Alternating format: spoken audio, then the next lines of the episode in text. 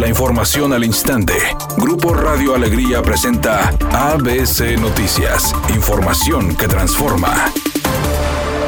La secretaria de Salud en el Estado, Alma Rosa Marroquín, dio a conocer que en la entidad se registraron 3.069 nuevos casos de COVID-19, mientras que cuatro personas fallecieron a causa de esta enfermedad. En estos últimos dos días se presentaron 3.348 y 3.069 casos nuevos. Sin embargo, consideramos que todavía no hemos llegado al pico máximo y que en los próximos días estaremos identificando todavía un número de casos o un incremento acelerado. Por otra parte, anunció las fechas y módulos de vacunación COVID para maestros de Nuevo León, la cual iniciará mañana miércoles 12 de enero y hasta el sábado 15 de enero, indicando que la dosis que se aplicará será de la farmacéutica moderna, mientras personas de entre 25 a 44 años de edad asisten a realizarse la prueba de COVID en los módulos drive-thru del área metropolitana de Monterrey, principalmente instalado en la calle Morelos, donde se han observado largas filas hasta la calle 5 de mayo con 36.1 grados de temperatura y 96 de oxigenación. Amaneció este martes el presidente López Obrador después de ser diagnosticado ayer lunes con el contagio del coronavirus. A través de un video mensaje explicó que no necesitará hospitalización. ¿Qué es lo que tengo? Ardor en la garganta. Es como una gripa con ronquera Un poquito de dolor de cuerpo al principio. Estoy tomando paracetamol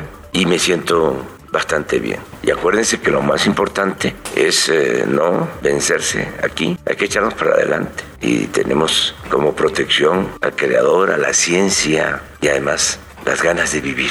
ABC Deportes informa, el equipo de los Rayados del Monterrey, después de su empate contra Querétaro, va a enfrentar a Necaxa próximo viernes y para este partido ya podrá contar con Romo, este refuerzo que viene del equipo de Cruz Azul, que le dio COVID, pero que afortunadamente ya ha salido. El que todavía es duda y seguramente no jugará será Pizarro, que está también contagiado de COVID.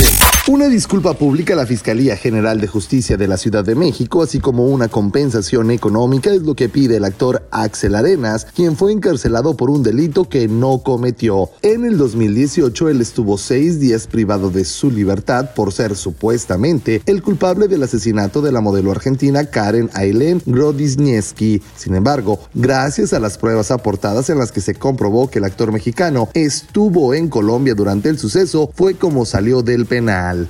Es una tarde con cielo medio nublado. Se espera una temperatura máxima de 18 grados, una mínima de 10. Para mañana miércoles se pronostica un día con cielo medio nublado. Una temperatura máxima de 22 grados, una mínima de 6. La actual en el centro de Monterrey, 14 grados. ABC Noticias. Información que transforma.